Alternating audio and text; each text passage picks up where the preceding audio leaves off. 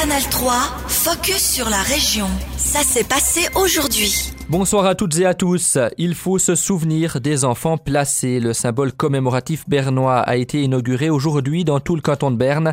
Des plaques avec des codes QR installés par les communes rappellent l'histoire de ces enfants arrachés à leur famille jusqu'en 1981. Pauvreté des parents, naissance illégitime, les raisons sont multiples, mais la souffrance et les mauvais traitements se retrouvent partout.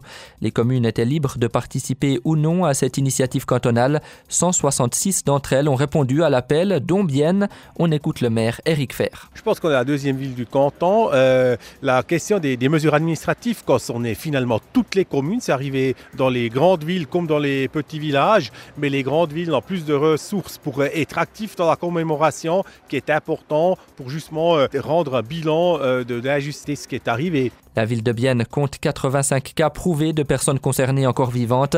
La plaque commémorative en leur honneur, créée par le graphiste bernois Claude Kuhn, est affichée dans les deux langues devant le nouveau musée Bienne. Description du visuel avec Bernadette Walter, directrice du NMB. La symbole, ça c'est un, un, punaise. Et le punaise, il y a toujours un petit peu les deux côtés. D'une côté, un punaise, c'est un objet pour euh, afficher quelque chose, pour se souvenir. Mais si vous laissez un punaise quelque part sur le sol et, vous marchez au-dessus, ça fait du mal.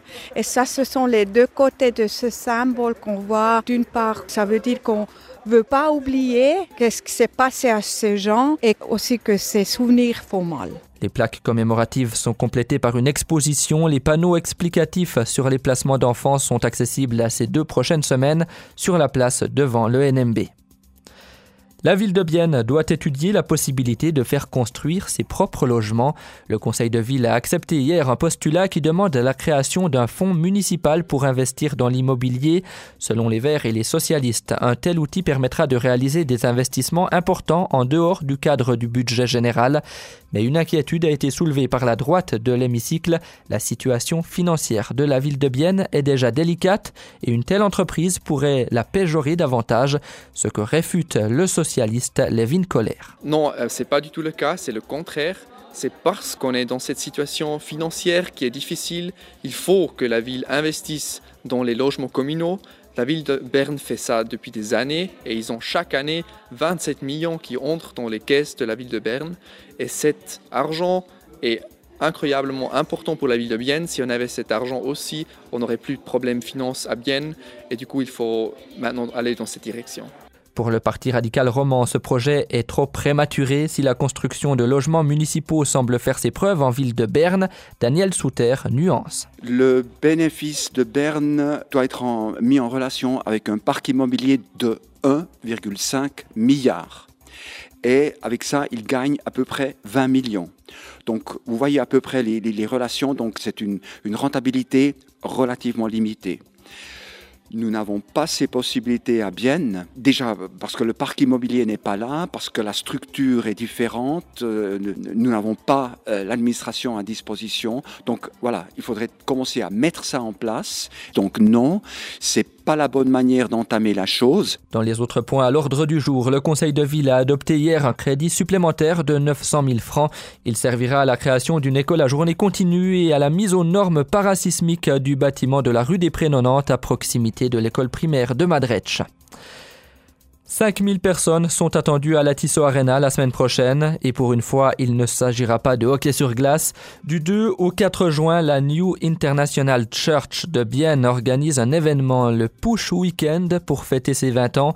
Son titre, l'heure des miracles, car l'un des buts de l'événement est de prier pour des guérisons. Un projet peu banal. Dominique Schreier, pasteur de la New International Church de Bienne, nous en dit plus au micro de Yasmine Thomé une manifestation à caractère d'évangélisation pour Bienne, pour euh, tout le canton euh, de Berne, pour la Suisse et pour l'Europe aussi. Donc, dans l'idée d'un événement euh, d'évangélisation, c'est d'accueillir des personnes qui ne sont pas déjà croyantes. Qui c'est qui viendrait à, ce, à cet événement? Sont invités euh, tous ceux qui ont leur foi, qui connaissent Jésus et qui veulent euh, apprendre, aller plus loin, euh, vivre des miracles, ou qui viennent aussi avec une attente particulière. Mais en première priorité, on aimerait inviter, on aimerait que tous les gens invitent des collègues, des amis, de la famille qui ne croient pas encore au Seigneur Jésus-Christ c'est une évangélisation en premier, en premier lieu. On aura pour ça euh, quelqu'un qui s'appelle Daniel Colenda, qui sera parmi nous. On aura aussi quelqu'un fort dans le ministère de guérison, Nathan Morris des États-Unis. Donc euh, ça va couvrir les deux aspects parmi les, différents orateurs que nous avons. Hein. Vous parlez de, de cet autre élément important qui est la prière pour la guérison. On peut se demander, est-ce qu'on peut vraiment guérir d'une maladie grave, le cancer par exemple, miraculeusement? Ah oui, ah oui, bien sûr. Bien sûr qu'on peut guérir de manière miraculeuse de n'importe quelle maladie. Jésus-Christ a porté dans ses meurtrissures à la croix ce qu'il fallait pour la guérison de toute maladie. Maintenant, cette guérison, la plupart du temps aujourd'hui de notre société, on la vit par l'intermédiaire de la médecine, des progrès de la médecine et des médecins. Mais même les médecins savent qu'il y a des moments où ils ne peuvent plus. Et même ceux qui sont croyants savent que tout ce qu'ils font, ils le font grâce à Dieu qui les inspire et qui les guide dans tout ce qu'on fait. Mais nous avons un Dieu qui guérit aujourd'hui de la même manière qu'il a guéri il y a 2000 ans quand Jésus a exercé son ministère sur terre. C'était un extrait de l'interview de Dominique Schreier, pasteur de la New International Church de Bienne, au micro de Yasmine Thomet. Retrouvez l'interview complète sur notre site internet. Le Push Weekend a déjà fait réagir. Le conseiller de ville Mohamed Amdaoui a dénoncé hier soir la tribune donnée par la ville à un mouvement religieux conservateur. Pour l'exploitant du stade CTS, l'installation est ouverte à toutes les manifestations légales et ce n'est pas son rôle de juger le contenu. L'événement aura donc lieu du 2 au 4 juin. Canal 3, focus sur la région. Aussi disponible en podcast sur Spotify et Apple Podcast.